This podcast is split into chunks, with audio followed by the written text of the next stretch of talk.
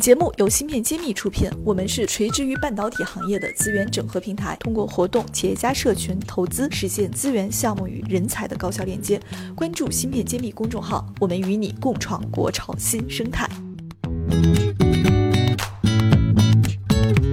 欢迎大家关注芯片揭秘，我是主播幻石。今天是我和谢博一起给大家带来的新粉答疑专期。那么下面请谢博先跟大家打个招呼。啊，大家好，我是主讲人谢志峰。其实新粉答疑呢，我们坚持下来很大的一个原因就是持续不断的有很多听友通过各个渠道来给我们留言，然后让我们回答一些问题。所以最近这一期呢，我们也是总结了最近一个月。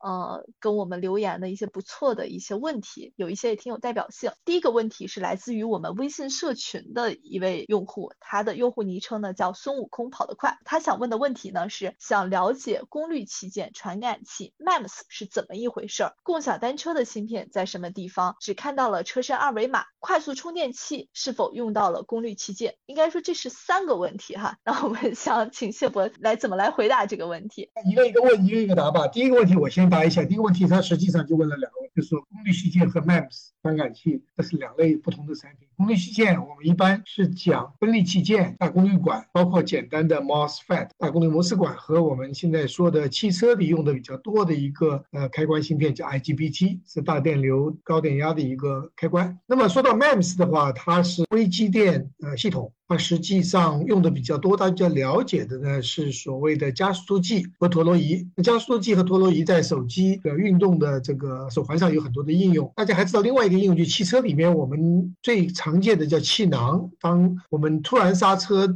减速度足够大的时候呢，气囊会跳出来，这里面也是一个加速度计，当然是比较高端的、高精尖的一个加速度计。所以。这一些都是元器件在汽车或者我们平常生活中用得到的这些产品，而微机电它是介于两种信号，一种是电信号，一种是运动信号，能够把运动信号和电信号能够互相切换，变成我们芯片能够处理的信号。这种用的技术呢，就是 MEMS 技术或者是微机电传感器。所以其实我们很多时候去搜一些行业报告的时候，会发现 “maps 传感器这两个词是并列出现的。所以其实它是相当于是把传感器和 maps 做了一个细分放在一起的，所以可能也会对我们的一个听友产生了一些困扰哈。是的。啊，我们看下一个问题，他还提到了说共享单车的芯片用在什么地方？因为他说他只看到了车身二维码。好，共享单车实际上是一个物联网的一个应用，而物联网里面最用到的最关键的几颗芯片，我们这里聊一下。第一个，我们说到这个二维码，实际上是扫码还是图像传感器？就是手机上有一个摄像头，我们叫它图像传感器，叫 CIS。把这个码扫进去以后呢，处理完以后呢，它就要。把这个信号呢，要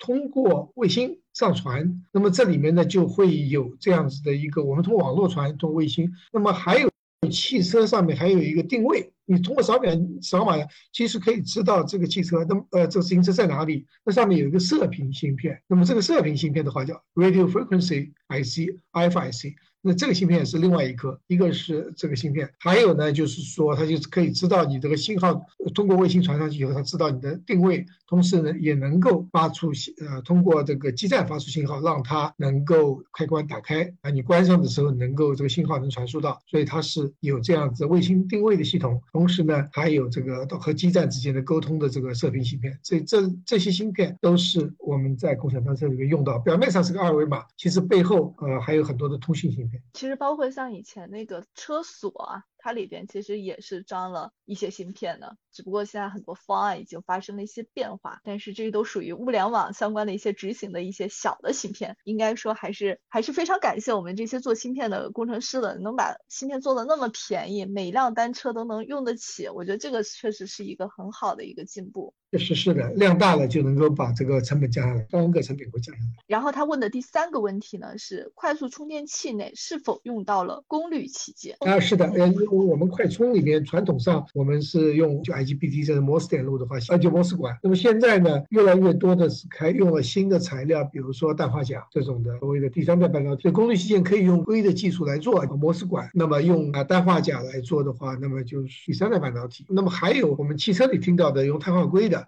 那么这些无论是硅还是氮化钾还是碳化硅材料，我都能够做这个功率器件。那么现在未来的趋势比较多，都是用氮化钾的这个功率器件来做快充。嗯，是这样的话，快充的性能可能会更好，而且充的会更快。其实像我现在手机用的是华为的六十六瓦的快充，真的是一个小时基本上我的手机就充满了。这种体验一旦使用习惯了，你让我再去回到那种很慢的充，充个几个小时才能充五六十的电，我其实会觉得已经回不去了。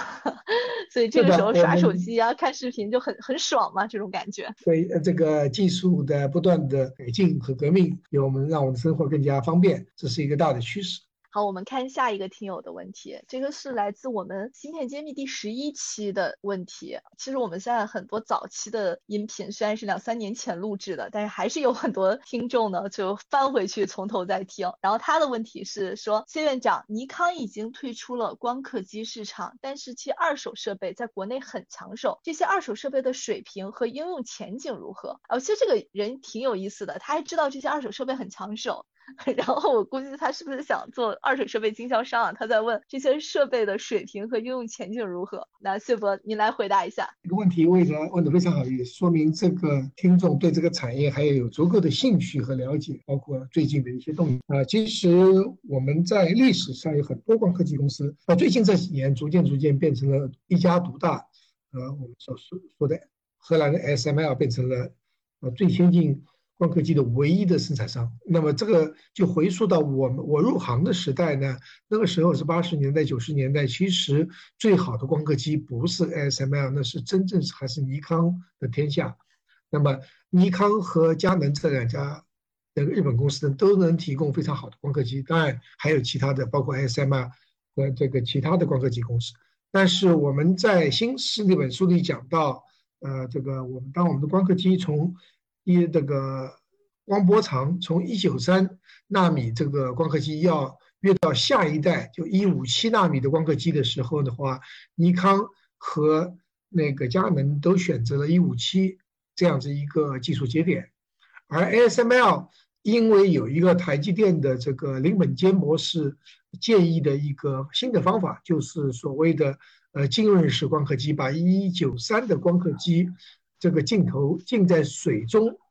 因为它的这个折射率的改变可以等效的做到这个一五七或者是更小的这光波长。那么当时 ASML 就选了那条路，结果那条路走通了，无论是成本、性能，还有这个呃这个未来的这个可拓展、可延展性，都已经是是呃获得得到了市场的认可。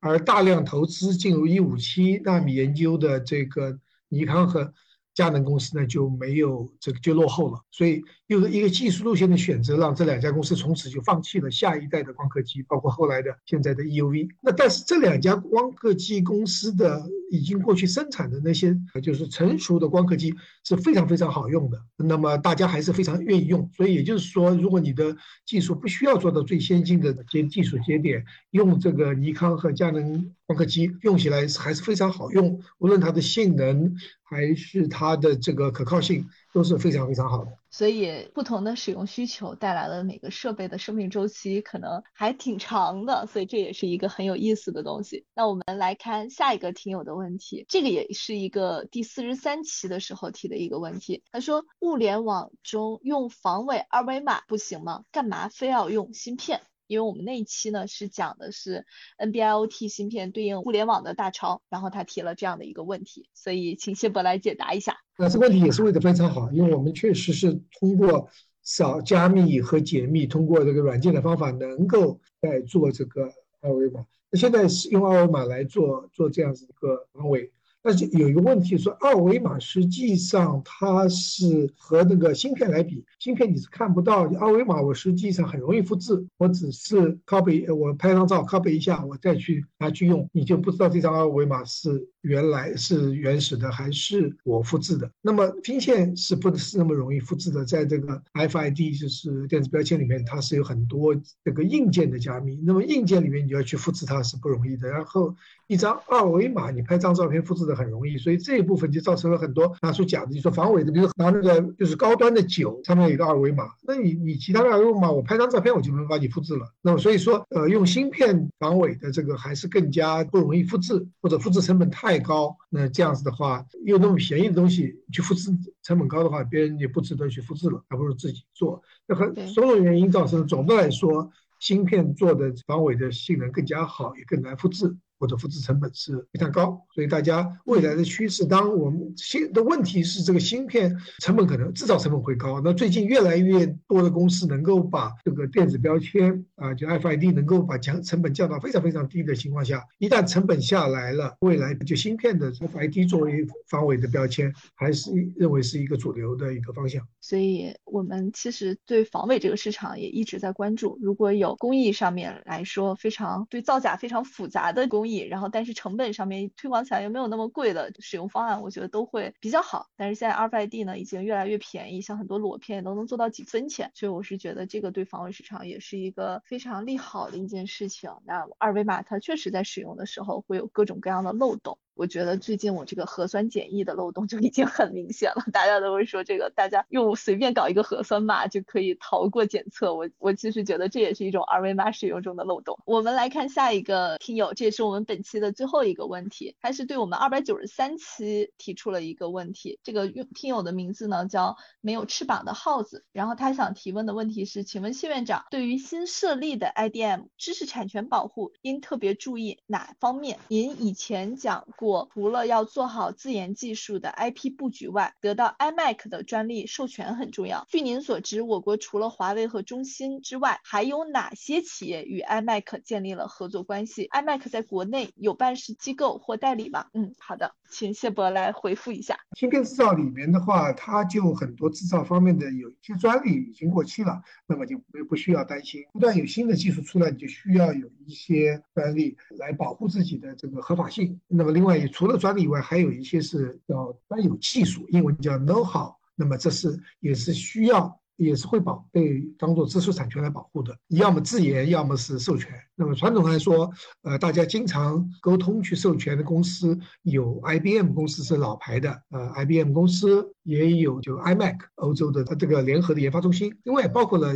STMicro 意法半导体，很多公司是愿意来授权的。那么相对来说。iMac 是一个研发机构，是非常乐意来帮助各种新兴的公司，呃，并提供技术呃授权的。那么对于这样子一个公司的话，这样子一个机构。那全世界都在有合作，不光我们中国的中国大陆的公司，比如华为啊、中芯国际啊，甚至这个其他的一些晶圆制造公司都和 iMac 有过合作。那国际上呢，顶级的公司你们能听到的，像 Intel 公司、台积电或者是三星，他们都和 iMac 有合作关系。所以这个 iMac 是一个广泛的应用。那么中国这个公司，其实你看合作到什么程度？是吧？因为它技术从最比较成熟的技术，比较老的技术，我们讲。那有一点我要说清楚，他们不是一个制造的一个企业。就他们提供的大多数是一个最最基础的一些技术，那么你这个技术拿到你的公司，你还要把它做成应用，能真正能做产品的技术呢？那你还是要加入这个所谓的二次开发的个动作，并不是说拿来东西就能生产芯片。另外一个是问题是问到我们中国有没有办事？有的，上海就有 iMac 的办事处，那么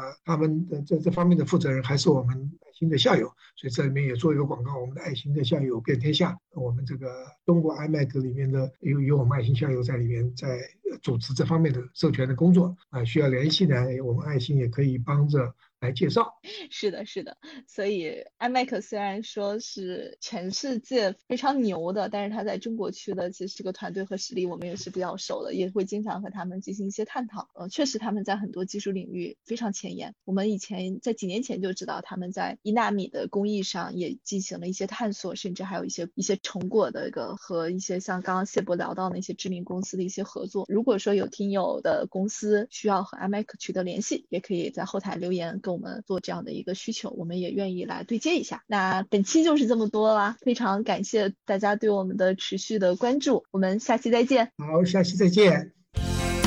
芯片揭秘，汇聚精英智慧，打造 IC 人专属发声平台，传播专业知识，科普芯片魅力，剖析产业热点，揭秘行业发展趋势。我是主播幻石，我是主讲人谢志峰，欢迎大家关注芯片揭秘。